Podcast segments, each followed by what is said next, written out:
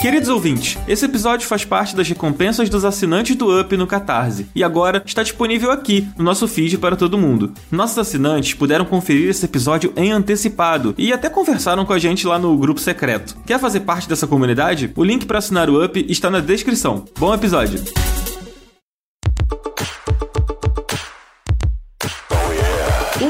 Está de volta com.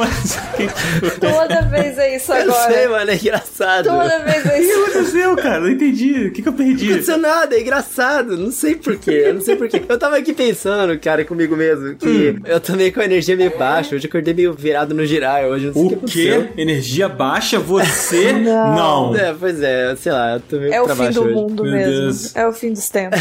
Mas aí, eu tava aqui pensando, putz, o Dan vai perguntar pra mim o que, que eu vou falar, cara. Eu não posso falar isso, entendeu? Porque vai que o episódio inteiro a gente, tipo, reclamando das Você coisas. zica o episódio, né? Zicar o episódio. Então tudo bem, então vamos fazer assim. Vou passar pra outra pessoa e vou fingir que isso aqui não aconteceu, ok? Mano, a hora que você começa o up tá de volta, eu fico feliz. Hoje a gente não pergunta pro coelho como Exatamente. Tá bom, eu agradeço, que eu não quero mentir pra ninguém, entendeu? ele tá. Tá bom. amigo. Já- Vamos já falei aqui. Vamos respeitar isso. Mas tô feliz agora, pelo menos, melhorou. Ia levar seu humor durante o episódio. Já deu uma melhorada agora. Aí, pronto. Aí, tá vendo É assim só? que É funciona. pra isso que a gente serve, pô. Pra trazer alegria aí pro coração das pessoas que não estão tão alegres. Mas, Cardoso, como você tá hoje, então, cara? Já que o Coelho se recusa a falar sobre o seu estado de espírito. Cara, eu tô bem, eu tô bem. Eu quero saber de você como é que foi essas férias na Maldivas. Foi bom, porque o outro sem pauta você não participou porque você tava lá viajando, curtindo a vida. E aí, fala aí, como é que foi suas viagens pra O Maldivas? Dan lançou a carta dele no Uno e o Cardoso lançou aquela carta de que De volta. Volta, é, Sabe? moleque. Porra.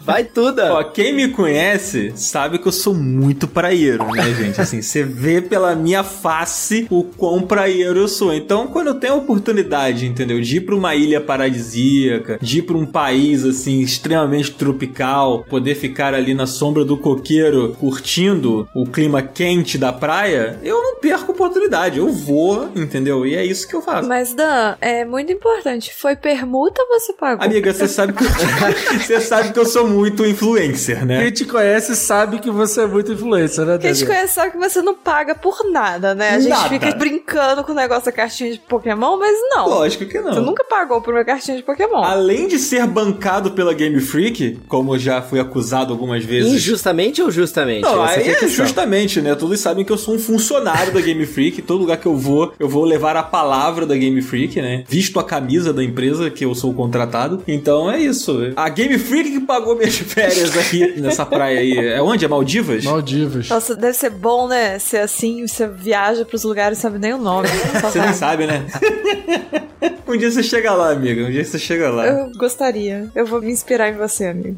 Pedindo um emprego pra Game Freak agora. Começa a defender o Pokémon no Twitter que ela te contrata, entendeu? Aí a vida fica boa, né? É assim. Ah, então tá. Do dia pra noite ela te contrata. E como você tá, Márcia? Eu tô bem, diferente do Dan, não fui pras Maldivas, mas eu passei muito calor dentro da minha própria casa. Mas apesar de tudo, eu estou bem. Entendi. Hoje todo mundo tá muito bem pra compensar o coelho. Exatamente. Obrigado, gente. Tem que equilibrar o universo. É, é normal também, né? É importante dizer isso também. Sim, é normal. O pessoal acha que eu sou sempre o. Como é que é que o pessoal fala que eu tenho energia? Como é que é? De Golden Retriever? Isso. Tem dia que, sei lá, mano, entendeu? Entendi, é amigo. assim. Mas aí a gente encontra os amigos, conversa. E tá tudo e bem. fica tudo bem. Joga o Elden Ring pra Não, aí não. Aí é que você acaba de ver. Olha aí, olha só. Começou cheio. É, o Coelho veio esses dias aí, esses dias não, hoje, no dia dessa gravação desse episódio aqui, fala lá no grupo: Estou sendo obrigado a jogar Elden Ring. Estou jogando por pura obrigação. O senhor é o The Ring com uma arma na cabeça. Essa aspa é muito forte. Eu vou até buscar aqui, ó, pra ver as palavras que o Rodrigo Coelho falou. Eu não sei se esse programa vai sair antes ou depois do episódio do Elden Ring, mas vamos ver como é que vai ser, entendeu? Hum. Vamos ver como é que vai ser esse programa aí, cara. Peraí, você tá falando desse programa que a gente tá gravando nesse momento ou você tá falando do programa do. Do Elden Ring, porque, Ah, tipo, entendi. sei lá, nesse momento aqui, ó, é o que o Cardoso vai falar aí agora. Ó, entre o primeiro save e o segundo, 30 horas de jogo. Vou jogar mais. Ponto. Entendi porque as pessoas gostam, mas não é pra mim. Ponto. Tô jogando 100% por obrigação.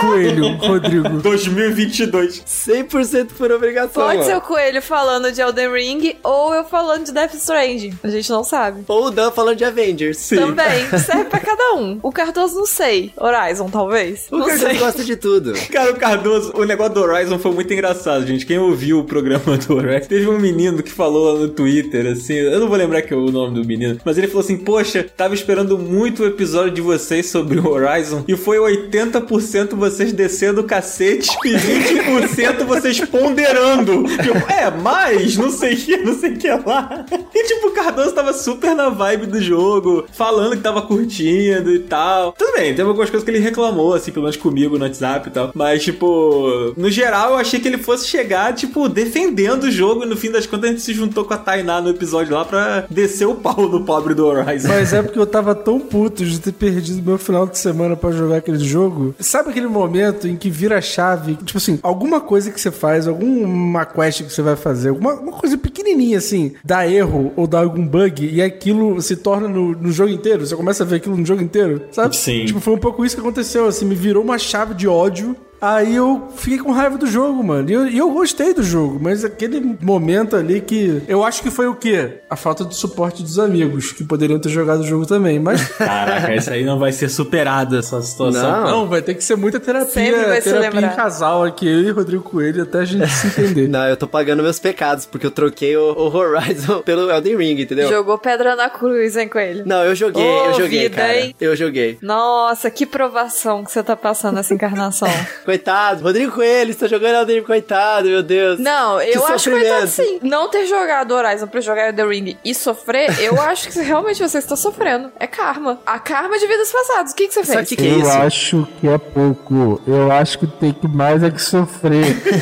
Eu acho que eu falei isso no último Sem Pauta, que eu recebi o e-mail da Bandai Namco me convidando pro evento da Elden Ring e eu não vi o e-mail, então eu não fui no evento, porque eu não sabia. Naquele espaço de tempo, eu tava, tipo, hypadíssimo pro Elden Ring. Eu estava muito empolgado pro game. Então eu fiquei muito chateado de não ter ido. Ainda estou chateado, porque, pô, o evento é muito legal. Tá chateado nada. Coelho admite aqui na gravação: não fui ao evento da Bandai em retaliação a este jogo merda. Foi isso que o Coelho acabou de falar aqui. Eu não entendeu? tinha jogado ainda. Mó tristeza, mano. Aposto que o evento deve ter sido bom. A gente não combinou de falar do Elden Ring no final. É assim, né? É. Porra. Eu não tô conseguindo. Eu falo muito de Elden Ring desde que eu comecei a jogar, desde do que eu tô gostando, do que eu não tô gostando. E eu acho que tá sendo um mood geral da maioria das pessoas que tiveram algum contato com o jogo. Graças a Deus eu não vi ninguém falando isso. Na minha bolha ninguém fala. Toda vez que eu entro no Twitter, eu só vejo o pessoal falando. O Totoro soltou o pause, acho que dessa semana, da semana passada, e o título do pause da semana dele foi Elden Ring, vírgula, Elden Ring e Elden Ring, sabe? cara? Parece que a galera só tá falando sobre isso, assim. Então, Nossa, e tem fofoca. Fofoca gamer. Conta. Ih! Não, não, não. Eu vou contar depois. Lá vai ficar no final do episódio. Ah, aqui é João Kleber. Assinantes, se você quer ouvir a fofoca do coelho, assine o nosso tier lá de 300 reais por mês. Aí a gente conta. É fofoca da indústria gamer. Vocês viram isso, né? Depois eu vou Mas falar. vamos falar de Elden Ring no final. Vamos falar de Elden No Ring final, no final. No final. A gente começa com a fofoca e depois a gente fala sobre o jogo. Tá bom, olha só, gente, pra quem tá ouvindo esse episódio, que ouviu esses 10 minutos de maluquice aqui, aí você não conhece ainda o nosso formato do Sem Pauta, você tá, sei lá, ouvindo pela primeira vez, ou, né, porque a gente antigamente fazia um Sem Pauta lá, aberto pra todo mundo, e agora o Sem Pauta virou um episódio aqui exclusivo pra você, querido assinante, que está apoiando o Up lá no Catarse, não é mesmo, Coelho? É, com certeza. Inclusive, maravilhoso. Eu amo gravar o Sem Pauta, cara. É sempre muito gostoso que a gente fala sobre várias outras coisas que não são de joguinhos apenas. Mas a gente precisa que vocês continuem apoiando a gente lá no catarse.me barra up, amigos. Ou melhor, muito obrigado por estarem apoiando a gente no Catarse. E vocês vão continuar. Exatamente. Mas a gente não pode esquecer que daqui a, sei lá, um mês, esse episódio ele vai pra todos os ouvintes, assinantes e não assinantes. Então, você que não é assinante, está ouvindo esse episódio, sei lá, um mês depois, seis meses depois, três anos depois, a gente não sabe. Assine o nosso catarse. Mesmo se a gente já tiver morrido ou tiver em outra dimensão, por favor. Por favor. A gente volta da outra dimensão. Isso. Não, e aquela coisa, você que está ouvindo um mês depois, você poderia ter ouvido antes. Por quê? Perdeu. Nossos assinantes têm aqui ó, o acesso exclusivo ao nosso Sem Pauta um mês antes das outras pessoas. Exatamente. E o Sem Pauta é isso aqui, gente. É um espaço onde a gente, né? Cara, a gente sempre vai falar de videogame, não tem como a gente não falar. É, a maior parte do tempo a gente vai falar sobre isso. Mas a gente fala sobre tudo o que a gente tem vontade, sobre o que a gente quer. E Espero que vocês curtam, espero que vocês estejam curtindo. E a gente também aceita feedback sobre o Sem Pauta. Se vocês querem ouvir algum tema, sei lá, alguma coisa que a gente não conseguiu encaixar em algum episódio, porque, enfim, né, nossos episódios são semanais, às vezes tem muita coisa rolando ao mesmo tempo. Se vocês querem ouvir a nossa opinião aqui no Sem Pauta, manda um e-mail lá pra gente, se comunica com a gente lá através do Catarse e a gente vai ouvir sempre. Tem o grupo secreto também. Enfim, dependendo da tia que você está assinando, você pode entrar em contato com a gente da maneira como você preferir. Vamos falar do que, gente? O que, que a gente vai começar falando? Quem vai? Puxa aí, Márcia, vai você. Ó, se me deixar, eu vou falar de BTS do início ao fim. Vai lá, amiga. Seja Vou começar feliz. então. Ó, meu momento então, hein? Finalmente, depois de tantos meses, eu estou conseguindo falar de BTS aqui. Porque eu estou tendo um momento na minha vida onde tudo gira em torno do BTS. e o BTS me salvou da depressão. E apesar de eu falar isso brincando, não é 100% mentira. Eu diria que é 70% verdade. Então eu gostaria de trazer a minha experiência enquanto uma mulher de alguns anos de vida que ouve BTS. 16, não era, amiga? No último Isso, episódio 16, você falou. 16 Ah. anos de vida. Que consome BTS, não apenas as músicas. Mas, ô Márcia, Ah, fala. você acha que tá faltando BTS no coração do coelho, então, pra ele poder estar um pouco mais animado? Eu acho que se o BTS der play na playlist This Is BTS no Spotify neste momento, pulando os 300 remixes de My Universe com Coldplay, ele vai melhorar o humor dele, porque isso acontece comigo, real. Gostei. Vou fazer isso. Amigo, assim que acabar, dá play lá, bota no aleatório. Não, eu já falei que eu gosto, cara. Jogo no Beat Saber e tudo mais, então é muito bom. Beat Saber, eu falei isso em algum episódio pra trás aí. Beat Saber tinha que lançar um só com todas as músicas do BTS. Eu, eu apoio Tipo, isso. tinha no Guitar Hero. Guitar Hero, sei lá, Aerosmith. Isso, tinha que lançar um Beat Saber. BTS Saber. Isso. Ah, é perfeito. Perfeito, tudo conspira. Eu acho que é isso. Vamos abrindo uma petição no Avaz agora pra enviar pro Beat Saber. Mas, Márcia, o que tá acontecendo no mundinho Army? então, aconteceu que ontem o BTS, o Jimin, postou uma foto falando que faltam quatro dias pro show em Las Vegas. Nossa. E ele é lindo, sabe? E aí ele postou a foto do rosto dele, aí o mundinho Army ficou enlouquecido. E, e aí tá sendo assim, porque cada dia um posta uma foto. Como é que é o nome dele? Ele chama Jimin. Vou ver uma foto desse homem lindo aqui, não é Todos possível. eles são lindos. É o que usa brinco. Todos usam brinco. Ah, é o que tem a mãozinha, a foto da mãozinha na boca. É o que tem a foto dando a mão pro Lula. É o que parece o Dan sem barba. Eu? Dan sem barba? É, lindo desse jeito, só pode parecer o Dan sem barba. Ah, tá. Aí sim. Aí sim, Obrigado, um obrigado, ponto. Coelho. Poxa. Mas enfim, o que eu quero trazer do BTS aqui não é só falar como os BTS são lindos e talentosos e maravilhosos e perfeitos. E aqui eu sou a que eu já venho falando muitos episódios, mas eu realmente gostaria de falar o meu lado de ter me descoberto Army e estar nesse universo que eu acho muito legal. E eu acho triste que as pessoas dão uma menosprezada nisso, de falar que tipo é coisa de adolescente, sei lá, infantilizar e menosprezar de certa forma. E eu acho isso meio triste, seguindo a filosofia aqui do nosso podcast de gostar das coisas é gostoso demais. Eu acho isso triste, então eu quero falar da minha experiência pra não necessariamente pro BTS, mas sobre qualquer coisa, porque tipo assim, a gente pode gostar das coisas independente de idade ou sei lá, qualquer coisa que a gente seja também. Aí são alguns pontos. Então assim, começa que quando eu comecei a gostar de BTS e eu comecei a gostar de BTS sem querer, não foi uma coisa planejada que eu peguei pra ouvir. Não sei até hoje porque o YouTube acho que me sugeriu um clipe do BTS e aí foi na semana que a minha TV OLED tinha chegado. E eu falei assim, bom, vamos ver qualquer coisa no YouTube pra ver essa TV. E aí era um clipe em preto e branco, então assim, ótimo momento pra testar o OLED. E aí foi assim que tudo começou. Eu passei o dia inteiro vendo os clipes deles e as músicas são muito boas. Eu real eu tinha um preconceito, achava que era, sei lá, ai coisa japonesa esquisita, que sabe quando não tá na Não bolha. Amigo, não. tem, não, você não. Tenho.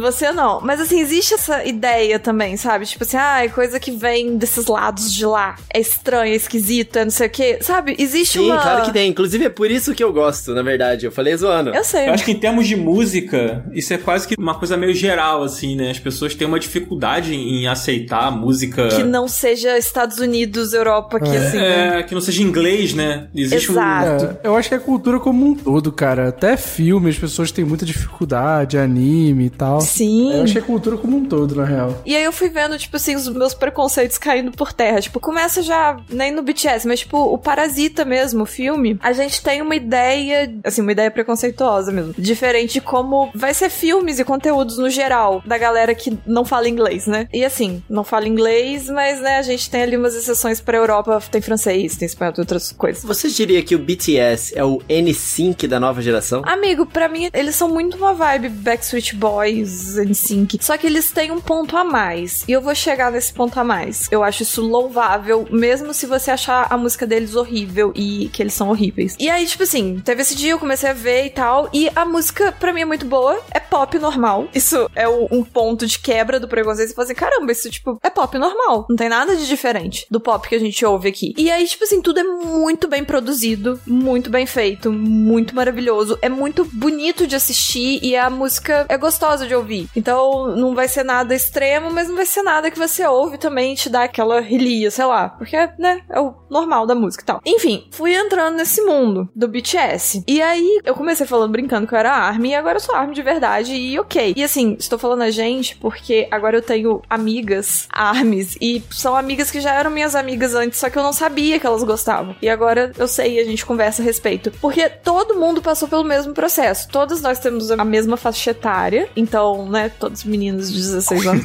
Mas todos nós temos a mesma faixa etária. E a gente sente uma espécie de julgamento só por gostar. E assim, é música. Tipo, por que, que eu não posso gostar dessa música? Que é literalmente uma música pop. E que provavelmente você já ouviu o BTS tocando em algum lugar e você não sabia que era. Porque, tipo, é uma música normal. E aí a gente passa por essa etapa de se sentir meio mal de admitir que a gente gosta, porque, ah, eu não sou mais adolescente, né? Eu não tenho mais essa energia de menina, de ficar gritando atrás de meninos bonitos de banda, etc. Só que não! E não é isso, sabe? É independente de idade, você pode gostar de qualquer coisa. Não só de BTS, mas de qualquer coisa mesmo. E aí, isso vai evoluindo, e aí pra chegar no ponto que eu acho extremamente louvável e admirável do BTS, e com certeza um dos grandes motivos deles serem essa potência que eles são, é que eles sabem muito bem estar na época que eles estão e se aproveitar de tudo que tá à disposição deles. Então, assim, o fandom, o exército, que é literalmente um exército, é do jeito que é porque eles sabem muito bem como usar todas as mídias que a gente tem à disposição. Então, assim, eles fazem música, a música é boa, e aí eles fazem clipes, e o clipe é bom, e aí tem a coreografia, e aí da coreografia tem o estilo visual, e aí depois você vai entrando em níveis mais profundos que tem eles enquanto pessoas, que eles são pessoas personagens, né? Que são figuras muito interessantes de também assistir. E aí eles vão produzindo conteúdos sobre eles. E isso vai alimentando os fãs. E isso vai trazendo mais fãs, porque é legal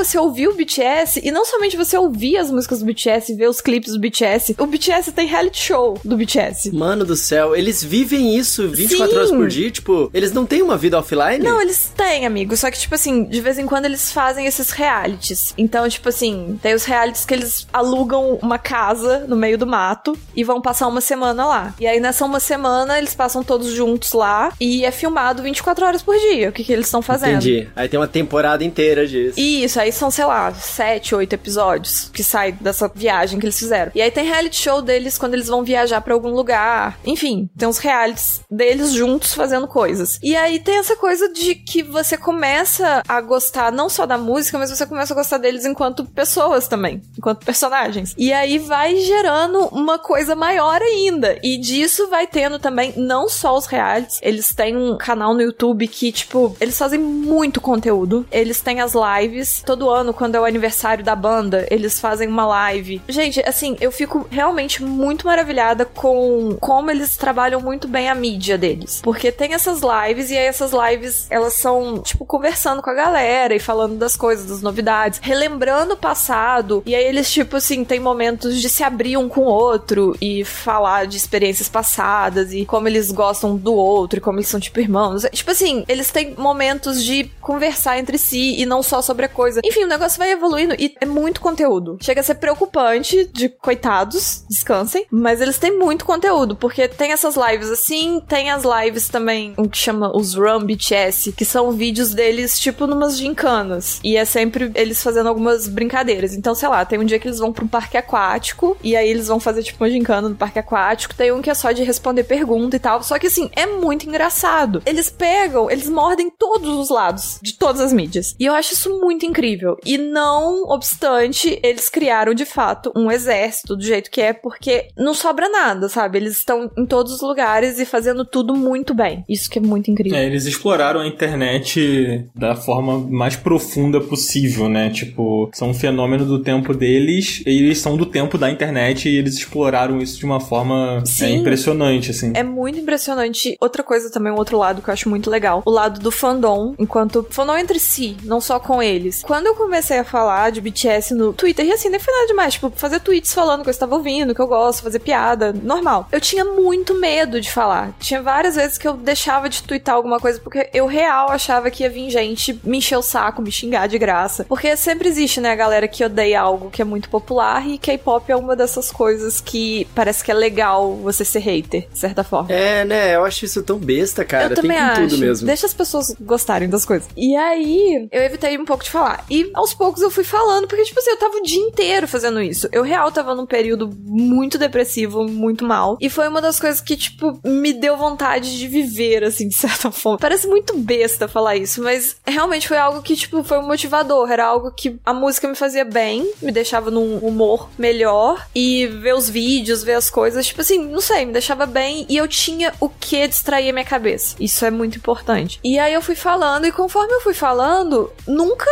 me apareceu ninguém me enchendo o saco. E só foi aparecendo pessoas que eu não sabia que gostavam. Que aí elas foram vindo pra mim de tipo, nós também somos fãs. E essas pessoas, assim, acho que nunca antes eu gostei de alguma coisa que eu me senti tão abraçada por outras pessoas. As pessoas são muito gentis e muito carinhosas e muito prestativas pra, tipo, não sei, só conversar com você, só o jeito que elas vêm falar com você pra te explicar alguma coisa ou te passar, ai, tem esse aplicativo que você vê não sei o que, entra aqui que não sei o que lá, ah, isso aqui significa não sei o que. É muito bonitinho, real, muito bonitinho. A galera é muito do bem. Isso eu fiquei muito chocada. Tipo Animal Crossing, né? É muita vibe do Animal Crossing. E a gente ainda vê aquelas coisas, tipo, sei lá, na época do Trump, que os K-popeiros ajudaram a atrapalhar a comício do Trump. E vira e mexe, eles se mobilizam em causas sociais. Então, tipo assim, eles são muito do bem. E é muito bonitinho. E beijo pra todo mundo que acha.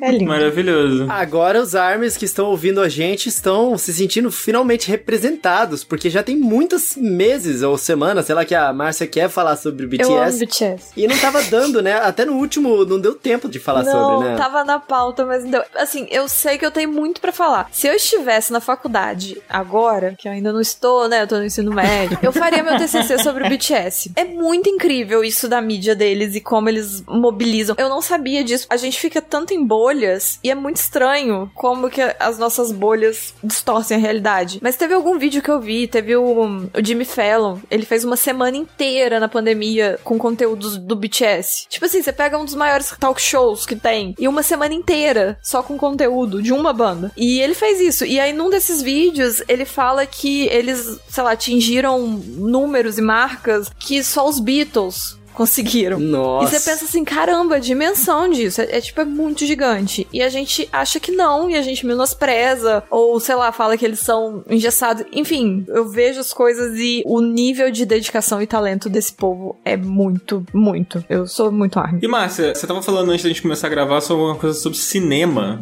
Qual é o lance? Então, como eu falei no início, né, que eles estão atualizando as fotos lá, porque vai ter um show em Los Angeles daqui a, sei lá, 3, 4 dias. Esse show, ele vai ser transmitido no mundo inteiro. Ao vivo? Então, eu não sei se vai ser ao vivo. Eu acho que não, porque vão ter duas sessões. Ah, tá. então deve Então ser eu acho não. que não é ao vivo. Mas o show vai ser transmitido no mundo inteiro, em cinemas. E você pode também comprar pra assistir online na sua casa. Mas assim, vai rolar no cinema. Eu moro no interior, interior de Minas. Eu moro em Juiz de Fora. E na minha cidade vai ter o show do BTS no cinema. Então assim, se no interior aqui onde eu moro vai ter, vai ter em muitos outros interiores também. Então assim, você imagina a proporção disso no mundo inteiro. Loucura. E aí vai ser um dia só, duas sessões, e quem foi, foi, quem não foi, vai chorar em casa. E aí você vai nas duas sessões. Não, eu vou em uma só. É no final de semana dessa gravação. E eu estou extremamente ansiosa pra ir gritar no cinema. Mas é bom gostar de coisas, né, gente? É, é bom. É muito bom. Ah, gostar de É coisas muito é bom. muito bom, também acho. Eu vi o Cardoso fazendo um tweet sobre isso outro dia e eu fiquei, tipo, queria estar lá, realmente. E por acaso o que o Cardoso tá falando era sobre Elden Ring. É, exatamente. Era sobre Elden Ring. Gostar de coisas é muito bom, realmente. É bom mesmo. E você, Cardoso? Eu queria aproveitar o gancho de cinema com a Márcia, porque eu, inclusive, eu tava ainda há pouco, assim, antes da gente começar a gravar, vendo o ingresso do cinema pra comprar. E aí eu até coloquei um pouco aqui na pauta que, assim, tipo,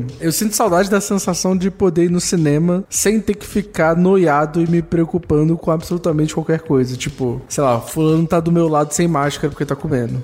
A pandemia estragou o cinema pra mim. E é muito triste, assim, porque sempre foi uma experiência que eu amei muito, tanto que eu escolhi fazer cinema como minha profissão. E hoje em dia eu não consigo ir, tá ligado? Eu fico tipo, pô, esse filme bem que podia sair no Disney Plus, no HBO Max pra eu poder ver aqui em casa, sabe? Tipo, eu sinto que a pandemia estragou a minha experiência de ir no cinema ver um filme em paz, sabe? Eu fico o tempo inteiro meio noiado, assim. E assim, com as três doses tomadas de máscara e tal, mas mesmo assim, tipo, é um espaço super fechado, que não tem muita ventilação, e as pessoas, tipo, ficam comendo, ficam tirando a máscara, ficam gritando. Eu não consigo entender como eles liberam de comer no cinema. É muito esquisito. Em plena né? pandemia. Gente, já liberaram a máscara. No Rio de Janeiro já, li- já liberaram. Vocês não viram? Mas ambiente aberto, né? Fechado também. Isso. Não concordo, mas isso do cinema tá desde muito tempo. Desde que o cinema reabriu, pode entrar comendo. É. É, sempre uma parada meio maluca. Tipo, quando eu fui pegar avião em dezembro, o avião ele ficava tipo um aviso assim: ó, quando você for comer, você tem que tirar a máscara pra colocar o garfo na boca, aí mastigar com a máscara. Caramba. Aí ficava o, o bonequinho ali no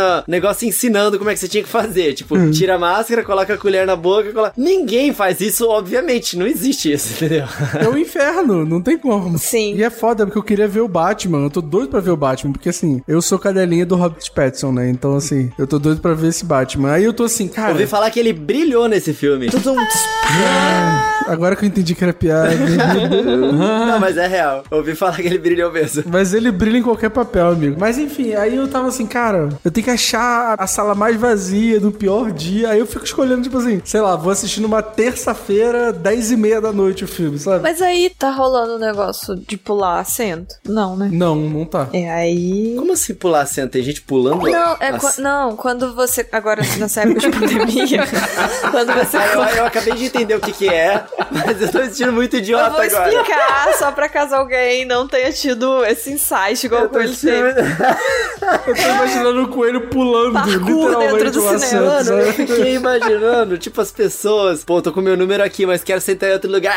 Ah, E aí, tipo, o cinema vazio, aí fica pulando de um assento pra outro, colocando o pé em cima do Isso pode rolar também. Mano, mas... foi mal. Mas, por favor, amigo, explica pra gente o que é pular. Não, quando você vai comprar o ingresso, as poltronas ao seu redor, do lado, do outro, em frente e atrás, elas ficam ocupadas. Por ninguém. Aqui ainda rola. Inclusive no BTS tá marcado que tá ocupado, assim, pra ninguém sentar. Vamos ver. Sei lá, quando eu fui ver o Uncharted, não tinha isso, não. Então, aqui tem. Eu fui, tipo assim, umas duas, duas, três vezes no cinema desde que reabriu durante a pandemia. Todas as vezes que eu fui, isso rolou. Tava funcionando mesmo. Então, aqui pelo menos tá dando. Eu fui duas vezes ao cinema desde que começou a pandemia, que foi pra ver o Homem-Aranha e eu fui ver o Batman semana passada. Nas duas são dois filmes muito populares, né?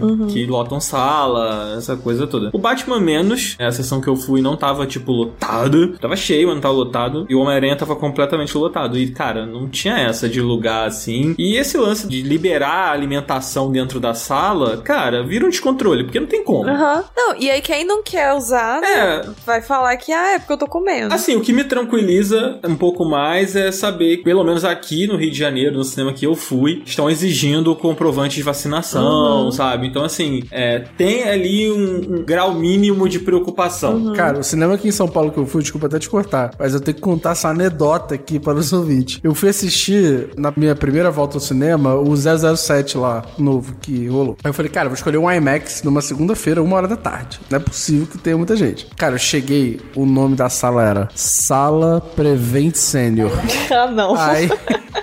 Aí, Tá justificado, amigo. Caralho, eu vi isso também. Eu já fiquei tipo assim, cara. Aí eu olhei e falei assim, tá bom, vamos lá. Aí chegou lá, cara, nem mediram minha temperatura, não pediram comprovante de vacinação, não pediram porra nenhuma. Cara, eu entrei, a sala tava lotada. E todo mundo sem máscara comendo, o nome da sala do Prevent Senior. Cara, eu sentei na minha cadeirinha, se passou cinco minutos, eu levantei e falei assim, eu não aguento mais, eu tenho que ir embora daqui. E fui embora, mano. Aí, tipo assim, depois eu fui assistir Homem-Aranha e tal, com calma, e a sala tava vazia, não fui na sala Prevent Prevent Senior, foi ótimo. Mas, porra, é foda, né, mano? Você tá voltando ao cinema, não da sala Prevent Senior, é complicado. Cara, a pandemia deu meio que uma fobia social na gente, cara. Demais. De encontrar as pessoas e tal. Eu estou em, em reabilitação agora, voltei a encontrar grupos de amigos e tal. Aos pouquinhos fui voltando e, e no início era muito estranho, muito estranho. E a gente fica meio desconfortável, sei lá. Uhum. A pandemia afastou a gente de muita gente e, e criou vários problemas psicológicos. É uma, uma merda. Assim, tem alguns nervosos que eu ainda tenho, tipo, pessoas em cima de mim, em fila, por exemplo, sabe? Eu já nunca gostei de gente em É, cima, mas antes era só o isso. incômodo da pessoa. É. Eu já odiava antes isso, né? Mas hoje em dia é um incômodo duplo, que é um incômodo tanto de uma pessoa muito próxima de você, assim, que você não conhece, e não precisa ficar tão próxima assim. E é esse incômodo também de, tipo, pelo amor de Deus, estamos em pandemia ainda, vai pra trás, não custa, sabe? Isso é um uma coisa que eu comecei a fazer, tipo assim, eu estou me soltando aos poucos. Mas, tipo, quando eu vou pra academia de manhã, o meu caminho pra academia é meio vazio, assim, não tem muita gente. Então, geralmente eu vou sem máscara. Aí, quando eu vejo que tá vindo gente, eu ponho. Mas, assim, isso é algo que eu tô dando umas soltadas aos poucos. Mas eu fico muito nervosa se vier duas pessoas na minha direção, assim. Mas também você mora numa cidade do interior, né? Então, tipo, é bem mais vazio também, né? É, e tipo assim, essa parte desse caminho é uma avenida. Então só passa gente que tá caminhando, essas coisas. Então, assim, não é movimento. Quando eu chego no centro da cidade, aí realmente não tem jeito. Aí eu fico de máscara o tempo todo. Mas assim, esses caminhos da minha casa até a padaria, às vezes é bem vazio. Então eu vou sem. Isso eu já tô conseguindo me soltar, me desprender um pouco. Então eu fico feliz, que eu tinha muito medo de adquirir um nervoso eterno de não usar máscara. Mas tá indo. Eu, eu tive a minha primeira experiência comendo na rua nesse último final de semana, assim. Eu fui ao cinema, né? Fui ver o, o Ah, Batman. então você comeu dentro do cinema, é isso que você tá querendo dizer pra gente. Não, não foi dentro do cinema, isso eu não tenho coragem, assim. Eu comi num restaurante, no shopping, que tem uma parte, assim, externa e tal, sabe? Uhum. Mas ainda assim é um restaurante, né? As pessoas estão ali sem Uhum. máscara e tal. Então, cara, foi uma experiência bem ruim, assim. A primeira vez que a gente come fora de casa é muito estranho. É, foi bem ruim. Eu não ia comer, assim, só que... É, o que acontece é que quando eu fui ver o Homem-Aranha, olha só que agradável, o meu retorno ao cinema na pandemia, que foi o Homem-Aranha, o ar-condicionado da sala que eu tava quebrou. No Rio de No Janeiro. Rio de Janeiro, assim, que é uma cidade que, como todos devem imaginar, está sempre muito fresquinha, né? Então a gente tava lá naquele calor absurdo, e aí a gente reclamou pra cacete, eu levantei pra reclamar, eu, outras pessoas, o ar-condicionado, ah, vai, já ligou, já. Ligou porra nenhuma. E experiência bacana. Foi nota 10, assim. Aí, obviamente, quando acabou o filme, né, minha experiência quase toda destruída, eu fui me queixar lá com o gerente, não apenas eu, como outras pessoas que estavam na sala revoltadíssimas, né? Porque, afinal de contas, você tá de máscara, dentro de uma sala fechada e sem ar-condicionado. E vamos lembrar o preço do ingresso do cinema. Né? Aí nós fomos lá reclamar e os caras deram um ingresso cortesia pra gente e tal. Tipo, poxa, lamento muito, é uma pena, então tome aqui um ingresso cortesia. Eu guardei esse ingresso porque, como eu não, eu vou ao cinema toda hora, em pandemia assim, né? Então eu aí decidi ir agora ver o Batman. Só que por ser com cortesia, que é tipo uma. É tipo um ticket lá que você tem que levar e trocar por um ingresso, né? Eu não podia reservar o ingresso na internet, sabe? Tipo, comprar o ingresso no aplicativo. Então eu tive que chegar lá horas antes pra poder escolher a sala que tivesse mais vazia, que tivesse lugar, que não fosse um lugar merda. Conclusão, eu fui ao shopping duas horas antes do filme começar. Meu Deus, Tive que almoçar no, no, no shopping. Ô, Daniel, Hum. não sei se tu tá ligado, mas tem uma tecnologia aí que dentro já tem um tempinho assim, que ela conecta o seu celular e o seu computador, o seu qualquer coisa que você tiver a uma rede mundial de outros celulares e outros computadores. E aí por meio dessa tecnologia existe uma possibilidade de você ver o cinema e se ele tá cheio e se ele tá bom pra você antes de você ter que ir lá no cinema. Não sei se tu tá ligado, mas se você quiser eu te mostro onde é que tem e tal. Eu não vou nem responder, eu vou aceitar a sua bondade, assim, e vou aguardar que você me chame Meet do site Google pra que você possa me Não, orientar. o Meet presencial, amigo. Isso. É, não sabe sim. mexer nessas coisas. Não, eu não, tecnologia não é comigo. Eu tenho um projetor aqui que ele passa slide. Aí eu posso te passar um slide mostrando como é que funciona essa rede de computadores e celulares para que você possa. Não precisa sair de casa antes de comprar o Tá ingresso. bom, mas, mas, porra, não tem como. O, o cinema lotado. Eu tô em casa. Aí eu olho aqui, tem seis lugares ali legais. Eu, porra, legal. Seis lugares aqui nessa sala aqui. Seis aqui são bons. Aí eu dá cinco minutos, eu olho, só tem três só agora. Sabe? Porque, tipo, as pessoas estão comprando. Era pra ver o Batman, né? Então. Foi uma experiência horrível. Não, não esquenta. Isso daí é inveja. O Cardoso tá com inveja, porque você viu É, o cara, você tá Batman. com inveja. É que ele não viu o Batman ainda, ele tá chateado, ele tá triste que ele não viu o Batman ainda e que eu fui ver o Batman, entendeu? É porque ele eu tá não tenho triste. companhia pra ver Batman onde eu moro, entendeu? É por isso Amigo, que eu eu não fui vou ver com você. Vamos ver. Tá bom. Vocês sabem com quem que eu vou ver o Batman? Ah, Ok, coisa. com a mesma pessoa que eu não vi o Sonic. Mas será que isso vai acontecer? Ou será não, com que. certeza, agora tá garantido, vai acontecer. Gente, o Coelho é o nosso Arthur Aguiar aqui do nosso podcast. Ele é o último romântico vivo. Amigo, cuidado que isso pode ser interpretado pra outro ângulo também. não Caralho, é esse que estamos querendo não! dizer. Não, gente, mas é, é o, é, é o novo Arthur Aguiar. É o Arthur Aguiar que a gente Quem conhece. é Arthur Guiar, cara? Quem é Arthur Que Guiar? isso, cara? Quem é Arthur Amigo, Aguiar? como assim você quer ver o jogo da Discord hoje e não sabe quem é Arthur Aguiar? O nome dele é Aguiar? Eu não sabia, pra mim era só Arthur. Lá na identidade dele tá Arthur. É, ele nasceu, aí a mãe dele falou: Como é que é o nome dele? Arthur. Aí o cara, não, beleza, nome e sobrenome. Não, é só isso. o nome dele é só É tipo Sting, né? Exato. Ela ficou em silêncio e foi embora. Gente, pra quem não sabe, eles estão falando de Big Brother, tá? Bota a musiquinha do Big Brother aí, Zabuzeta. Se você Aí desliga a televisão do Dan. Tá bom. Caralho, o Dan não sabia quem é Arthur Aguiar, você é um poser de Não, eu sei de quem é o Arthur, não desculpa. sabia que era Aguiar, porra. Pra mim é só, sei lá. Eu tô horrorizada, porque hoje o Dan, a gente já teve que adiar uma meia horinha a gravação. E o Dan falou assim: Não, hoje estou livre, posso adiar, não tem problema. Só gostaria que a gente terminasse a tempo de eu ver o jogo da Discord, porque eu amo Big Brother, eu estou vivendo Big Brother. Mesmo esse Big Brother flopado, eu estou adorando. Ele falou isso. E não sabe quem é Arthur Aguiar. Foi exatamente assim que eu falei. Tipo assim, o nome dos que não são camarote aparece tipo assim, Jesse, sei lá, ou qualquer nome. Os dos camarotes aparece Arthur Aguiar, Jade Picon, Lina Quebrada, sabe? Tipo assim, aparece o nome, sobrenome, e o moleque não sabe o nome do cara. É porque a história dele é muito parecida com a da Ju. É assim, é A Ju exatamente também não, não tinha sobrenome, assim. Que Tá ódio. Nossa, mas realmente, gente, eu acho a história do Arthur muito parecida com a da Ju. Sem meme. Meu Deus. Pra mim é a mesma vibe. Tipo assim, não tô falando da trajetória de ser igual, né? Sim. Que as pessoas estão fazendo as é, mesmas mas coisas. dentro do programa, né? Não, tô falando dentro mesmo. Tipo assim, porque a Juliette teve, né, a galera criticando muito ela, tipo, a Carol com K debochando real. Tipo assim, a galera real pegou pesado com ela no inicinho, assim. Depois não. Depois foi mais marketing. Mas enfim, Cactus, amo vocês, tá?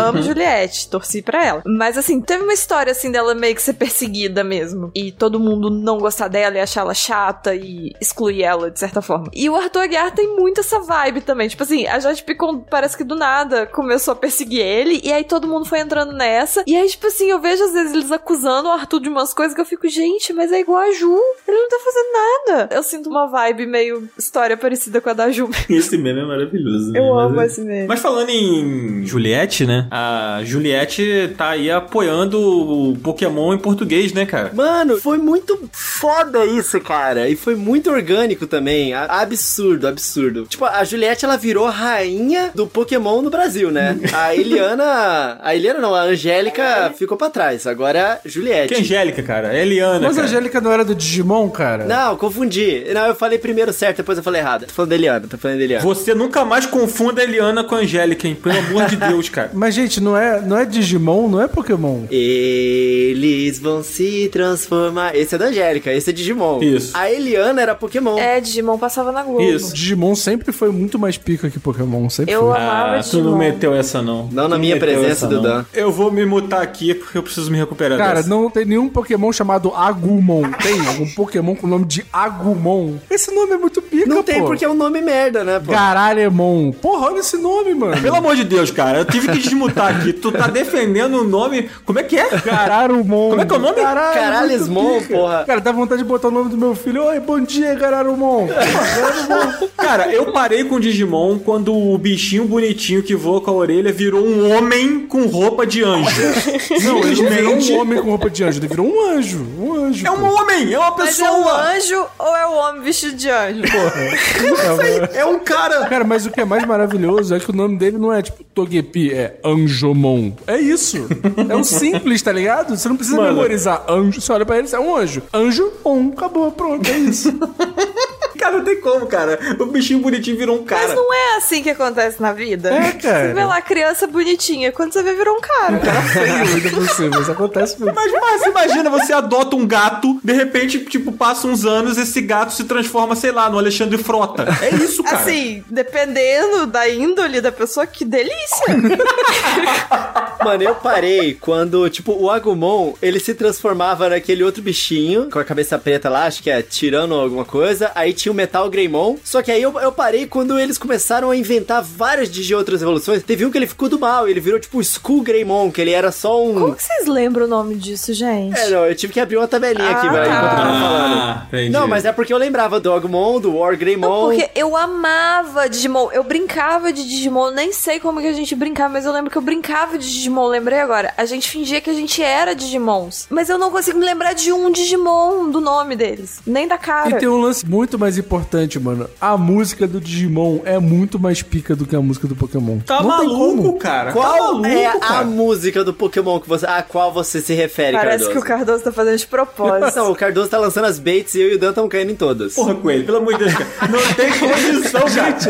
Eu só assisti Digimon uma vez na minha vida, mas eu sabia que se eu falasse que Digimon é melhor do que Pokémon, vocês dois iam ficar nessa eternamente. Eu tô Mano. só rindo, entendeu? Digimon, digitais, Digimon, Não tem como, velho. Olha, Não, não, então, não vamos falar mal não, porque eu, eu vou, gostava, dar, eu eu vou dar um outro ângulo aqui, porque eu tô muito na vibe do Cardoso e eu estou concordando com tudo que ele disse, porque eu fui uma criança que eu não tive acesso ao Pokémon. Então eu não tive isso na minha infância, mas eu tive Mas passava na TV Record, passava na TV Record, era só trocar o canal. Amigo, não pegava na minha casa, não tinha Pokémon. Todos os meus amigos viam Pokémon e eu era excluída porque eu não sabia do que, que eles estavam falando. Então eu só tinha TV Globinho. Aí eu assistia Digimon. E aí Digimon foi a- o meu Pokémon. Então se alguém me perguntar qual que é melhor, eu vou falar Digimon. Não vai ter jeito. Muito pica, é isso aí. Eu, eu vou ser obrigado a me retirar desse O podcast. sinal de TV falhou comigo. Gente, mas olha só, deixa eu contar uma parada assim, eu tô aqui, eu tô puto com o Pokémon que eu descobri agora há pouco. Putíssimo, tô putaço, putaço. Putamon, ah, vai lá. Mas é que eu já tô meio putamon hoje.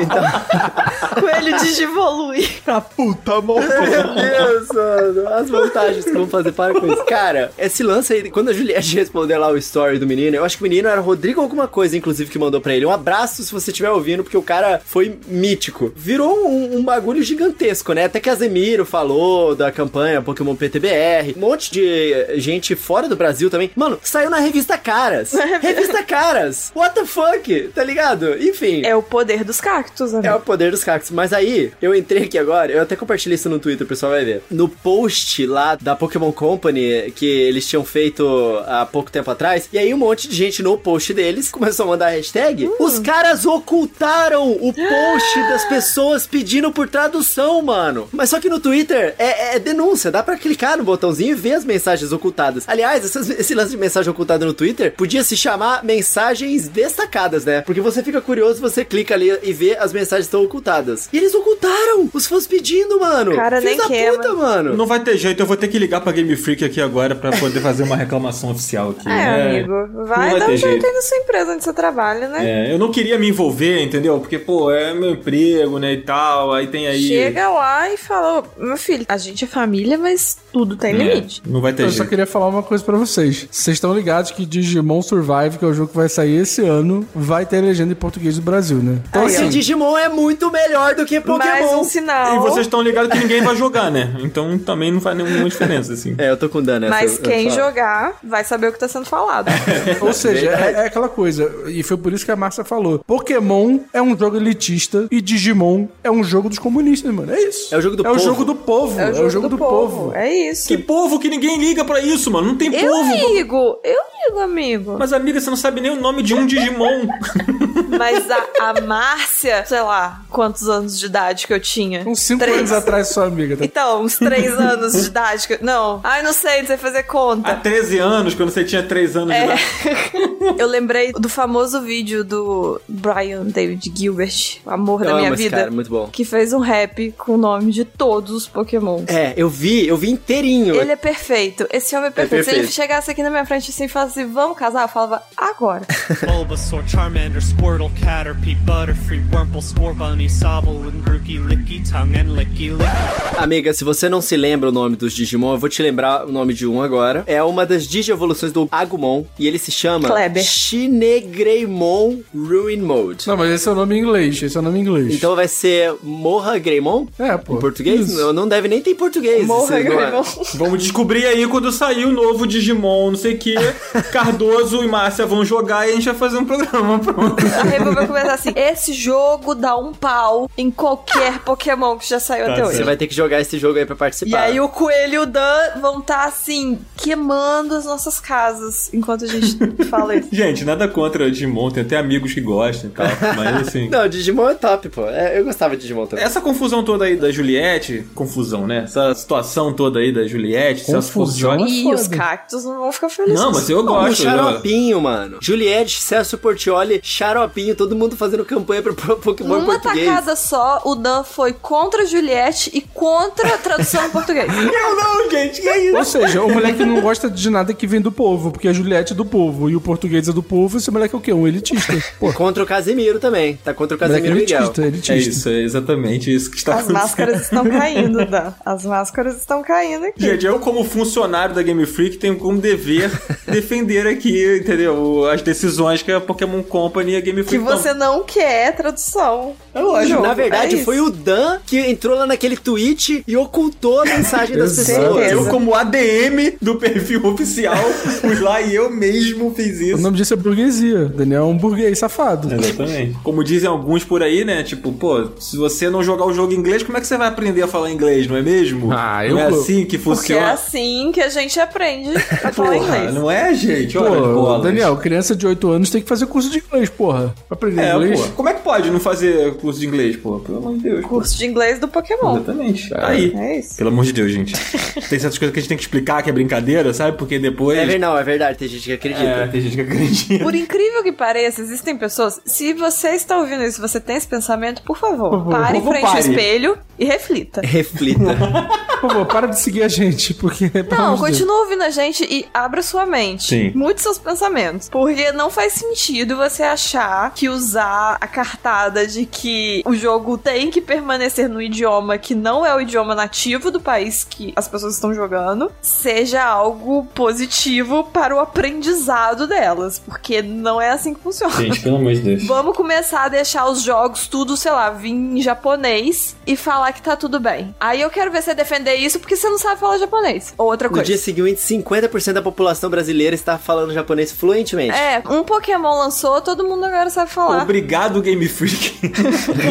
Por deixar todo mundo bilíngue neste país. Caralho, gente, pelo amor Mas tudo isso aconteceu porque a Nintendo, misteriosamente, num domingo de manhã, anunciou sua nova geração de Pokémon, né? E no site japonês, estava dizendo que não estava em português. Como é que tu sabe? Tu leu em japonês? Coelho sim, porque ele jogou o Pokémon em japonês. Não é tão difícil. Mas o que que tava escrito em japonês? Como é que tava escrito Não, isso? tava escrito as linguagens, igual sempre fica. Entendi. Tava escrito assim, Cardoso. Ego, Nihongo, Spengo, entendeu? Caraca, muito pica. Eu achei que fosse ter um, tipo, um selo, assim. Esse jogo não estará em português, sabe? Qualquer merda. assim. Caralho, imagina Eu sinto isso. muito que isso é muito provável a Nintendo começar a fazer. Tipo assim, porque se bloqueou os comentários, o que, que custa botar um selo assim, traduzido em todos os idiomas, menos português? Vocês pararam de encher o saco. Vocês lembram daquela propaganda do Toy Story, que era a propaganda dos brinquedos e tal, que passava no filme, e aí aparecia um selo assim, esse brinquedo não voa, sabe? Um negócio assim. Aí, tipo, o trailer todo do Pokémon e uma faixa assim. Esse jogo não estará em português. Eu acho que eles vão fazer isso em algum momento. Imagina, eles resolvem dar uma resposta pros pedidos incessantes dos fãs, e a resposta é: Estamos ouvindo os pedidos de vocês. Esse jogo não vai Foda-se. Porra, mas vai ser exatamente isso com Vai estar lá assim, lista de idiomas. Aí tá lá inglês, sim, não sei o que, sim, português, foda-se. Contratamos um profissional que fala português pra poder ler o que vocês estão falando. E ele mesmo tá dizendo que não, que não vai ter. Este tweet, inclusive, em português. Aliás, ó, o pessoal tá discutindo na internet que o lance deles terem ocultado as paradas era tipo um- uma parada anti-bot, assim, que eles usam. Então, Ah, não tá, sabemos. Foi o Dan de novo, né, que espalhou esse boato. é possível que tenha sido. Falando nisso, rapidinho, só Ah. uma coisa aqui. Vocês repararam que os olhos dos protagonistas não são mais, tipo, feijõezinhos? Eles não são ovais? Eles são redondos agora? Porra, caralho. É, não, mas depois olha, a cara dos personagens tá diferente, tá meio esquisito, assim. Tá bonitinho, mas meio diferente. E, e é por causa disso. Me lembrou um pouquinho o bonequinho lá do Pokémon Snap novo. Achei o visual semelhante. Talvez. Ele tá com uma pegada diferente mesmo. Eu animei, achei legal eles falarem que o jogo vai ser em mundo aberto, né? Finalmente, vamos ver o que, que vem disso daí. Ah, vai ser top. Eu empolgo com Pokémon fácil, né? Então não sou muito parâmetro também, mas eu gostei. Eu, eu espero que eles aproveitem as coisas que foram mostradas no Legends Arceus, né? Sistema de captura, o stealth, sei lá, não sei. Vindo da Game Freak, a gente sempre espera que tudo que eles acertam eles vão deixar pra trás pra poder errar no, próximo jogo, né? É, você tá ligado que também no site japonês, não, acho que é no americano mesmo, tá escrito assim: Ah, volte para este mundo onde você tem que batalhar com os pokémons para poder capturá-los. Ih, Não tá dando detalhes, ou mané. dizendo que não vai dar mais pra capturar sem batalhar ou se esgueirando na parada. Mas tá enfatizando isso. Então Ih. o pessoal já começou, tipo, a ficar meio bolado, entendeu? Se eles voltarem atrás, vai ser inacreditável. Mas eu acho que eles não vão voltar atrás, não. Não vão voltar atrás, É, não. mas não vai ser a primeira vez que eles vão estar fazendo isso, assim. Isso é uma coisa clássica da franquia, né? Que, tipo, toda geração, todo jogo tem uma peculiaridade ali que nem sempre é tratada como uma evolução, é tratada como uma característica daquele jogo e fica lá naquele jogo, assim. Então, eu não duvido que eles deixem pra trás, não, mas eu acho que vai ser bem ruim, assim, porque, pô, sei lá, eu não conheço ninguém que jogou o Legends Arceus e que, ao fim de sua jornada, virou e falou: Porra, legal isso aqui, hein, mas saudades de Pokémon Red e Blue do jeito que era clássico. Eu não vi ninguém falando isso, cara. Eu não vi. Obviamente pode ter. Pô, lógico que tem, lógico que tem. Sempre vai ter, assim, mas, cara, sei lá, eu acho que Pokémon tava precisando de novos ares, assim. Com certeza. Acho que eles acertaram nessas mudanças, nessa ousadia de deixar pra trás. A gente falou bastante disso no episódio que a gente fez sobre Pokémon. A galera provavelmente ouviu aí, quem não ouviu, fica aí a recomendação. A gente gravou com o PH, foi um episódio bem maneiro. Mas vai ser triste, assim, sabe? Pra franquia abandonar isso. Cara, eles podem trazer os ginásios de volta, podem trazer de volta as tradições do Pokémon, mas mesclando isso com o novo, que claramente deu certo, o pessoal gostou, sabe? Sei lá, eu acho que vai ser bem ruim se deixar isso tudo pra trás. É, eu também acho que vai ser bem ruim eles deixarem isso pra trás. Mas acho que o jogo vai ser ótimo. E eles voltaram pras cores. Agora, eu vi um comentário esses dias no Twitter que eu achei legal, que tipo assim, no trailer, ele começa com, dando um zoom assim, mostrando um arco-íris. E as cores nas pontas do arco-íris são justamente escarlate e violeta, em cada uma das pontas do arco-íris. Então, é isso. Olha que lindo. Não entendi onde você quis chegar com isso, mas eu achei muito bonito É também. muito incrível ouvir vocês falando de Pokémon sem fazer a menor ideia do que vocês estão falando. Amiga, pensa o seguinte, olha só, os Pokémon, eles são como se cada um deles é um BTS. E aí a gente fica fissurado por cada um deles, por detalhes. Não estou julgando, eu tô falando que eu acho incrível ver, ouvir palavras sendo faladas e não entender o que elas significam. E ficar tipo, e aí o Pokémon no arco-íris, na ponta. eu tô achando fantástico, é uma Amiga, experiência. eu vou resumir o que eu achei desse Pokémon. Tem um Pokémon aquático que ele é um pato que tá tipo com um chapéuzinho de pirata. Tem uma vibe meio Mano, eu pirata. quero muito que ele seja um Cara, pirata. é eu gostei do gato, que parece uma salada. É o gato maconheiro, né? É o gato maconha, o Cauê Moura que falou, né? Porque ele deu uma folhinha. Pra mim, eu vejo ele como um prato de salada, que na verdade é um gato. E eu acho isso muito fantástico. Eu não sei É tipo isso. qual é o meu Você- embasamento pra isso, porque eu só vi imagem dele, tipo, parado, assim, sem contexto. Eu gosto muito dos pokémons em geral, apesar de não saber quem eles são, que eles fazem, ou qualquer coisa do tipo. Eu gostei dos três, achei os três iniciais muito legais. Até do Fuecoco, tu gostou? Gostei, gostei. Por que você não gostou dele? Ele é toscão, mano. É feião. Pô, mó cara de doidão, Pô, ele sei é lá. um dinossaurinho, cara. Ah, não. Um dinossaurinho não. bonitinho. O crocodilo. A única coisa bonitinha é que ele só tem três dentes, né? Pô, isso eu achei fofinho. Pô, Gostei do nome dele, Fuecoco, é de Fuego e Cocodrilo. Gente, você sabia que eu tenho só três dentes embaixo? Ao invés de quatro. Não, esses da frente. Apenas uma curiosidade. Gente, por favor, apoia aí, É verdade. cadastro barra up pra Gente. a Márcia colocar os implantes Apoia no a dente. tia pra eu ter dente embaixo. o que, que tá acontecendo? Apenas uma informação antecipada para os nossos assinantes. Um fato, ao invés de ter quatro desses embaixo, eu tenho só três. Quê? Mas você só tem três dentes embaixo? Não, amigo, os quatro dentes da frente, Hum. embaixo, eu só tenho três. Ah, tá. Ah, tá. Tá. É isso, gente. Eu tenho todos os dentes na boca, menos esse um dente. E os sisos. Márcia, você sabe que quem escutar isso aqui agora, agora você virou a banguela dos podcasts, né, Márcia? Você já era. já era. Quem escutar isso aqui... Tudo bem, eu, eu não me importo com essa fake news porque basta ver meu sorriso. Meus dentes estão aqui. E basta ver o Muki e o sorriso. O Muki e o sorriso. Sabe o que, que acontece? Quem vai ficar banguela é você. porque olha o meu Muki. A Márcia vai deixar quem zoar ela igualzinho ela. Exato, exatamente. Então, assim, eu estou tranquila, porque meu Muki não. Cara, todo sem pauta agora vai ter uma grande revelação, né? De algum participante. Primeiro, sem pauta, a gente descobriu que o Rodrigo Coelho faz eletrochoque na barriga nos momentos das horas vagas. Mano, mas eu usei uma vez só. Pô, qual é, eu usei Coelho? uma vez Pô. só. Eu, eu gastei dinheiro 100% Ele ficou envergonhado depois. Muito trabalho ficar colocando esse negócio. Mas tu já testou ele em lugares além da barriga? Meu Na bunda, pô. Sentei em cima, deu um choque na bunda, minha bunda ficou, ó, pá! É bom que é uma vez só, né? Que delícia, cara. Que Não, maravilha. é mentira, é mentira, isso é mentira. Aham, é mentira, É sim. mentira. Aí, tá o Coelho- aí a gente ouve lá no fundo. um. Mas desculpa, gente, volta pro Pokémon aí. Não, não, já falamos. Pokémon é isso. Eu só quero, pra fechar o assunto Pokémon, gente, o gato se chama Esprigatito. Não, maravilhoso. Maconheiro Mon. Maconheiro Mon. Não, esprigatito, muito lindo. Esprigatito, que nome maravilhoso. Espregatito, eu gosto dele. Eu vou defender ele até o final. E esse Pokémon vai se passar naquela Vila do Encanto? Porque parece muito, né? É porque parece que as inspirações dessa nova região é ali Espanha, Portugal, não sei o que. A Vila de Encanto é Colômbia, que foi colonizada, né? Então tem a ver, sim. Tem umas casinhas ali com aquelas florezinhas pra fora. A primeira coisa que eu pensei foi nisso também, na casinha do Encanto. Legal demais. La Família Madrigal. Na hora que apareceu a casinha, foi a primeira coisa que eu pensei. É, vai ser lindo. Bom demais, eu tô empolgado e curioso pra ver aí, né? Claro que dois tá Pokémon empolgado, saindo. né, porra? O Pix bate aí todo final do mês. Caiu, é. Infelizmente não posso negar, porque todos sabem que eu sou bancado pela Game Freak, então eu não tenho como negar Como assim. que você vai falar mal de um jogo que te leva pras Maldivas? É, pois é. Inclusive, nesse momento aqui nas minhas DMs do Twitter, com certeza tem alguém falando que eu sou um vendido pela Game Freak. E é verdade, sou mesmo. Eu gostaria de ser vendida pra qualquer empresa Eu que também. quiser me comprar. É só me comprar, gente. É só comprar que a gente tá aí. Ô Phil Spencer, tá ouvindo isso? Isso não é ofensa. Eu real queria ser vendida. É um elogio pra mim. A Magalu e o Phil Spencer estão brigando agora, em porrada, pra ver quem vai comprar o rinha, outro. rinha de. Não sei. Rinha de que que vai ser? De Sugar Companies. Parents, Isso. é Sugar Parents. Company.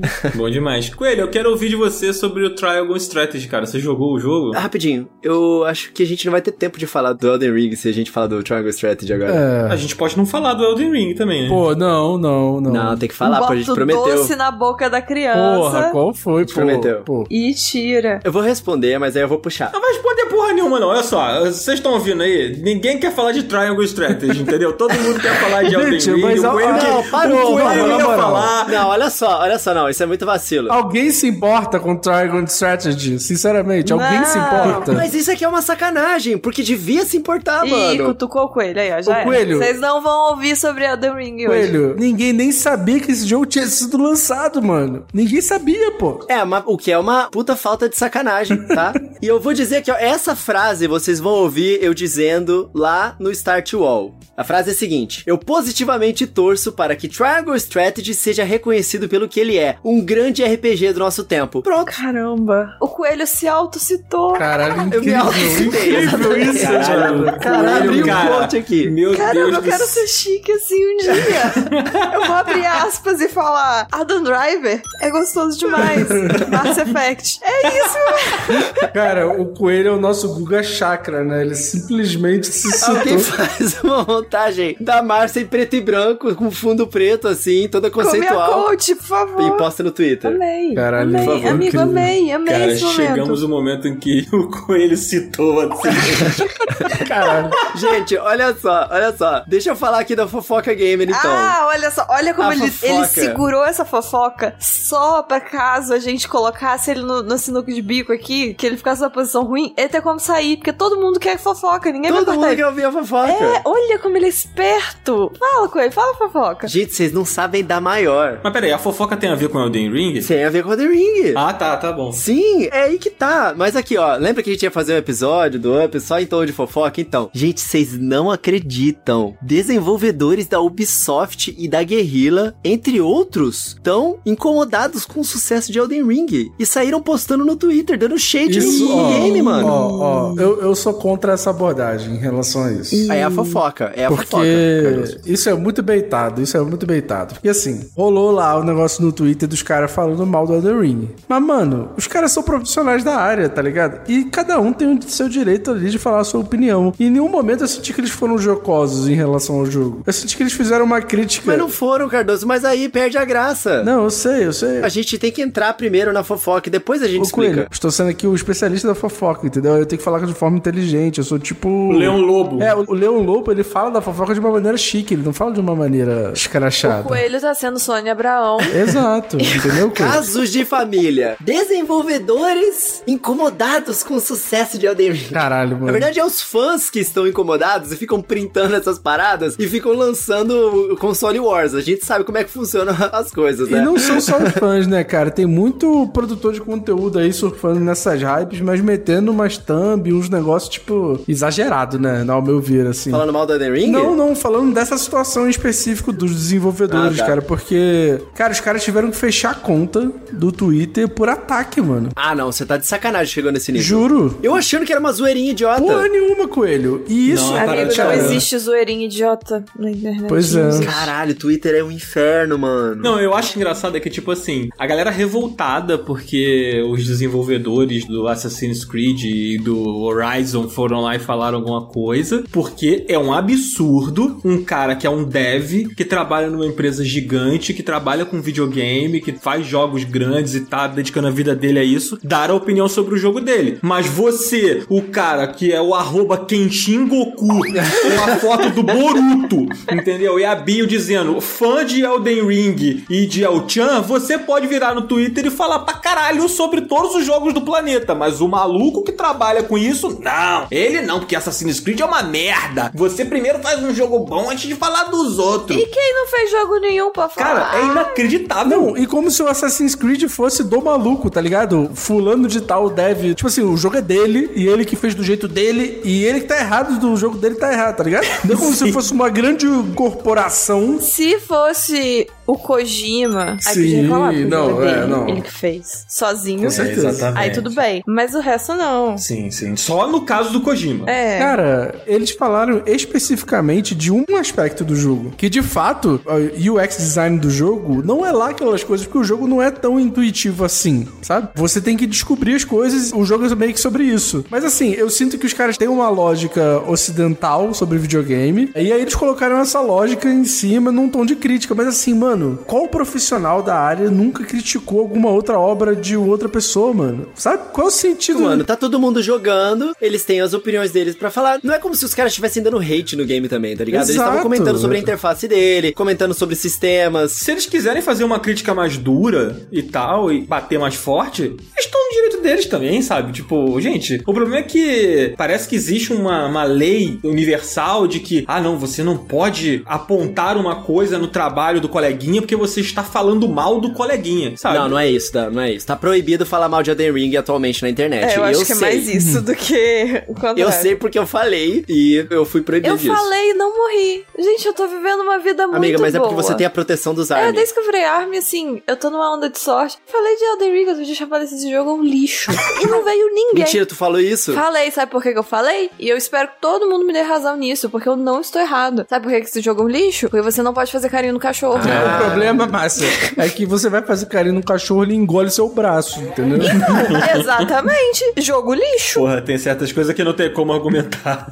Foi o que eu falei no início. Eu não estou errada nessa. Nessa eu não tô. Nem que fosse depois de morto, você podia passar a mão na cabeça dele, mas não. É foda. Isso aí realmente não tem argumento contra. Mas vamos falar sobre Elden Ring, então? Vai, vamos lá, a gente tem tempo ainda, dá pra falar um pouquinho. Então, eu, Cardoso, nunca curti muito nenhum jogo do gênero Souls, porque eu não sou o tipo de pessoa que gosta de jogar jogos difíceis, né? Porque eu tô ali pra me divertir. Mas, o que aconteceu com Elden Ring comigo? Eu comecei a jogar com uma classe, que era uma classe de guerreiro, só que não é guerreiro que chama, né? Sei lá, guerreiro das montanhas invernais de não sei o que, sabe? Vagabundo. Mas é uma merda assim. Eu comecei a jogar e aí, cara. Eu só morria e não tava andando em nada. Aí eu joguei, tipo assim, 8 horas do jogo e não tava progredindo em porra nenhuma, mano. Eu tinha medo o tempo inteiro. Eu tava andando assim e do um gigante enorme da montanha de não sei o que. Aí o cara me matava, tá ligado? Um golpe. Aí, tipo assim, eu não tava conseguindo sacar direito qual era do jogo. Mas como eu sou uma pessoa muito insistente, o que eu fiz? Comecei um save novo e fiz um save de mago dessa vez. E aí, meu irmão, o negócio escalou de uma maneira inacreditável na minha cabeça. Porque aí eu fui jogar com o Daniel. Falei, Daniel, me ensina aqui mais ou menos como é que é as paradas, porque eu tô bem perdido ainda. Mas, pô, se tu me ensinar aqui, talvez eu me interesse. Aí ele me ensinou um dia, no outro dia, tipo, 4 horas da manhã, eu tava assim, Daniel,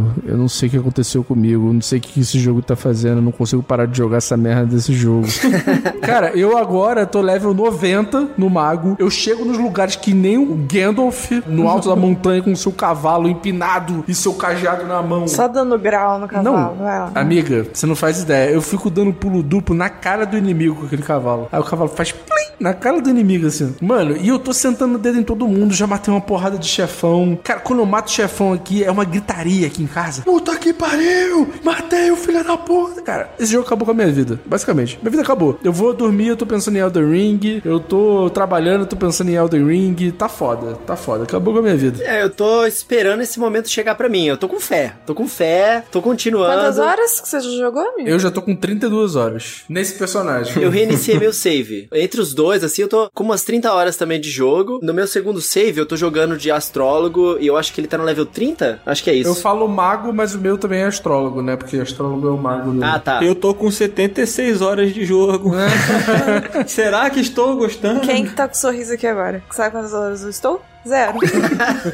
olha a minha pele, olha o meu sorriso. É esse o segredo da felicidade, amiga? Será que é por isso que o Rodrigo Coelho está triste? Aí, ó, o que aconteceu desde a última vez que você esteve feliz até essa vez? Deixo a resposta no ar. Elden Ring está tirando a felicidade. De Rodrigo Coelho. Ele é o culpado. Caralho. Ai, mano, pelo amor de Deus. Ontem eu encontrei uma Divine Beast bizarra, um bicho gigantesco que tem um prédio em cima de pedra. Pô, muito pica. Porra, muito, muito pica, muito irado. Aí eu cheguei perto desse bicho e falei, caralho. Aí ele baixou a perninha assim, eu falei, fudeu. Aí ele levantou e deu um pulo. E deu um terremoto, uma bomba atômica, assim. Não, Porra, Coelho, mas cara, tu tá andando pela rua, aí tu encontra um bicho de 100 metros de altura e é um prédio com pernas.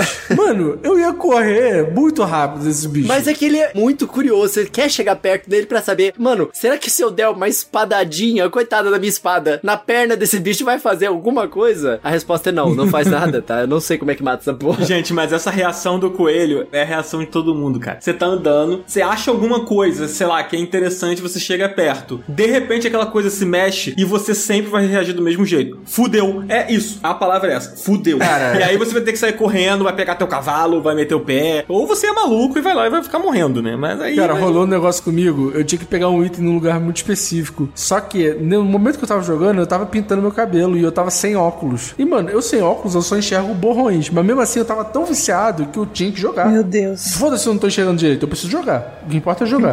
Aí, moleque, eu fui com um cavalo rapidão no lugar que eu tinha que ir. Eu falei, ah, vou só pegar uma pedra aqui, a chave de sei lá o que, e vou embora. Aí eu vi um borrão, tipo de um mob, tá ligado? Um bichinho simples. Aqueles que soltam veneno, assim, que é tipo uma planta que solta veneno. Aí eu falei, ah, vou matar esse filho da puta e vou pegar a chave aqui. Cara, eu joguei uma magia, aí começou uma música, tipo, totalmente, sei lá, Beethoven tocando, tá ligado? E aí era um dragão gigante soltando um fogo azul. Mano, ele me matou com um hit. E eu, tipo assim, ah, vou só brincar aqui porque eu achei que era uma planta, tá ligado? Esse jogo é inacreditável. Resultado, não destrua a natureza. É isso aí, Exato. pô. O cara vê uma planta, vai destruir a planta, é isso que acontece. A natureza vai e te pune, É pô. foda. Aí tá errada a natureza? pô? Não, devia ter morrido mesmo. Mas eu vou falar, esse jogo, o mundo dele, cara, é foda, porque você joga 8 horas desse jogo e o mundo é simplesmente horroroso, cheio de neblina, exceto quando você olha pra aquela árvore gigante, aquilo lá é foda, beleza. Mas, mano, mundo cinza, feio. Só que aí tu continua jogando, aí você vai encontrando umas paradas muito legais, cara, e aí o mundo vai enchendo os olhos, assim. Aí é legal, realmente. Mas Mas assim, eu tô achando a jogabilidade chata demais, mano. Chata demais. assim. Eu acho esse lance do mundo muito fabuloso, assim. Ele passa uma decadência e conforme você vai progredindo no jogo, você vai entendendo o que, que tá acontecendo ali, né? Que aquilo ali é um mundo divino, né? Daqueles deuses daquele lugar lá e tal, que estão decadentes. A direção de arte desse jogo é absurda, cara. Tipo, você vê o ouro desbotado nas coisas, sabe? Nas portas, quando você entra num castelo, e você vê que parece que um dia aquilo ali foi muito foda e agora não é mais. Eu acho muito impressionante a construção de mundo desse jogo, assim. É muito tempo que eu não vejo nada parecido. Mas demora pra você enxergar isso legal assim, Dan. Porra. Ah, mas Haja é- paciência, mano. Pelo amor de Deus. Vocês já foram em Copacabana? Caralho, Copacabana é Não, o papo reto. Um Souls-like que se passa em Copacabana. Gente, é exatamente a mesma coisa. Você vê que aquele lugar já foi incrível. Mas hoje em dia, tipo, é um lugar absolutamente terrível, mano. E, e totalmente decadente, tá ligado? É exatamente isso. É o centro do Rio, pô. É, exatamente. Aí, vou falar uma parada que eu fiquei muito bolado agora, não, não é nada a ver com o Elden Ring. O Cardoso falou aí de decadente, não sei o quê. Eu quase fui roubado outro dia, e eu acho que se eles tivessem conseguido, eu teria grande chance de me machucar, assim. Fiquei boladíssimo aquele dia. Como assim, mano? Eu tava andando de bicicleta. Aí, ó, ó, ó, esse assunto da bicicleta aí, a galera tá reverberando até hoje. hein? Vários comentários falando sobre coelho andando de bicicleta. Ah, tá! Não, mas isso foi posteriormente, foi o karma. Mano, eu tava andando de bicicleta, aí, tipo, beleza, tô na calçada, tem três moleques ali na calçada, passei normalmente do lado deles. Um deles tava mais pra trás, assim. A hora que eu passei do lado deles, assim, andando normal, de bicicleta, o moleque, ele olhou e ele falou assim: É, ele gritou alguma coisa porque tava mais longe atrás. E aí, quando ele gritou, eu me assustei. E aí eu comecei a correr mais rápido. E a calçada é fina. E do lado tem a rua, né? Uma avenida movimentada. O moleque que tava mais pra trás, ele se preparou, tipo, levantou o braço assim e ele puxou a perna pra trás pra dar um chutão pra me derrubar, entendeu? Caralho. Moleque, só que eu acelerei e ele errou o chute. Mas que medo que eu fiquei, porque se ele acerta esse chute, eu podia cair na rua Sim, tu ia tomar um o carro tombão. passando e sim, me machucar. sim. Moleque, eu corri tão rápido depois disso, muito nervoso, muito nervoso. Ah, é muito ruim, cara, a sensação que você fica depois de passar por uma situação assim. Eu não me sinto seguro de andar na rua, cara. Tipo, é muito, muito, muito ruim, cara. E você fica meio que com uma sensação de impotência também, porque eu liguei pra polícia, não sei se já ligaram pro 90 alguma vez na vida, eu liguei.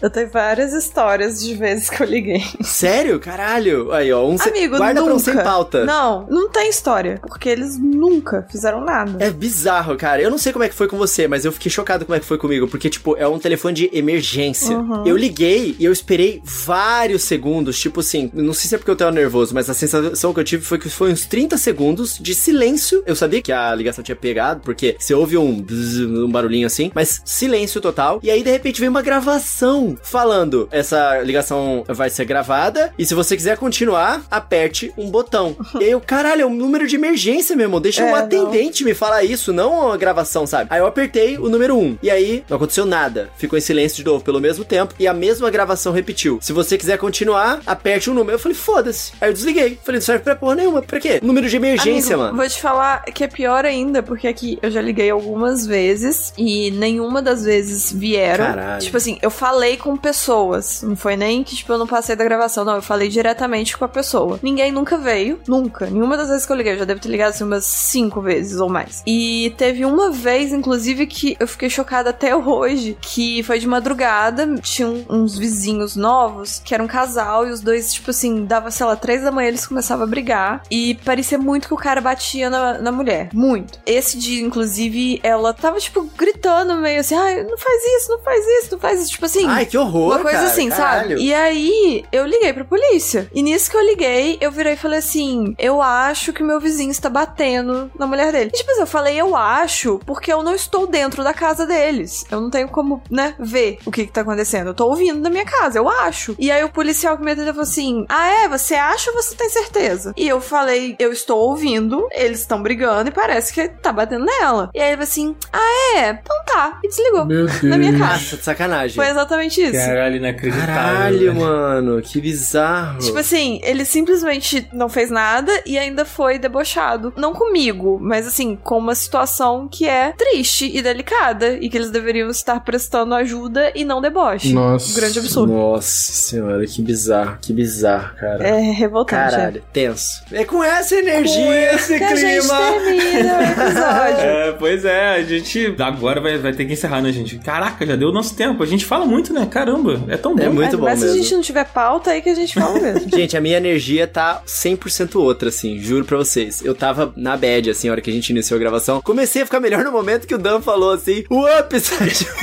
eu não sei porque eu acho isso engraçado, eu não sei porquê, mano. Tá bom. Mas a minha energia tá 100% outra. Agradeço a todos vocês que fizeram isso por mim. Pô, Tá tamo liberado junto. ser feliz com ele, tá Ai, liberado. que bom, Obrigado. agora a gente já pode tudo voltar a ser depressivo. Ai, tava difícil sustentar. Olha, eu não sei quando que esse episódio aqui vai ao ar pros nossos queridos assinantes, mas a gente vai falar mais de Elden Ring. A gente falou muito pouco aqui, a gente só deu um- uma comentada, mas vai ter episódio dedicado ao Elden Ring. Então, vamos encerrar? Eu não sei como é que faz pra encerrar esse episódio, eu não participei do primeiro. Normalmente, Dan, normalmente. A gente agradece os nossos queridos amigos por deixarem um review. E dá tchau. É, exatamente. Manda um beijo. Tá bom, então. Um beijo pra Xuxa. É. Então é isso, gente. Ó, sigam a gente aí nas plataformas de podcast. Deixa um review. Ativa o sininho lá no Spotify se você ouve pelo Spotify. e é isso aí, então fechou, E gente. Até o próximo termina. Sem O Pauta. Catarse, gente. O Catarse. É o quê? O Catarse. O Catarse. Fala aí, pô. Ajuda a gente no Catarse, pelo amor de Deus. Mano, os números do Catarse foram diminuindo, nos deu medo pelas nossas próprias vidas do programa. Então, por favor, ajude a gente a continuar. E olha, vocês gostaram do Indie Attack, que eu sei, porque vocês comentaram muito aí nas redes É sociais. verdade. Então contamos com o apoio contínuo de vocês pra poder manter o sonho vivo. É nóis. É isso Então aí. fechou, gente. Até o próximo Sem Pauta, até o próximo episódio, até o próximo próximo. É nóis, tamo Valeu, junto. tchau, tchau. Tchau.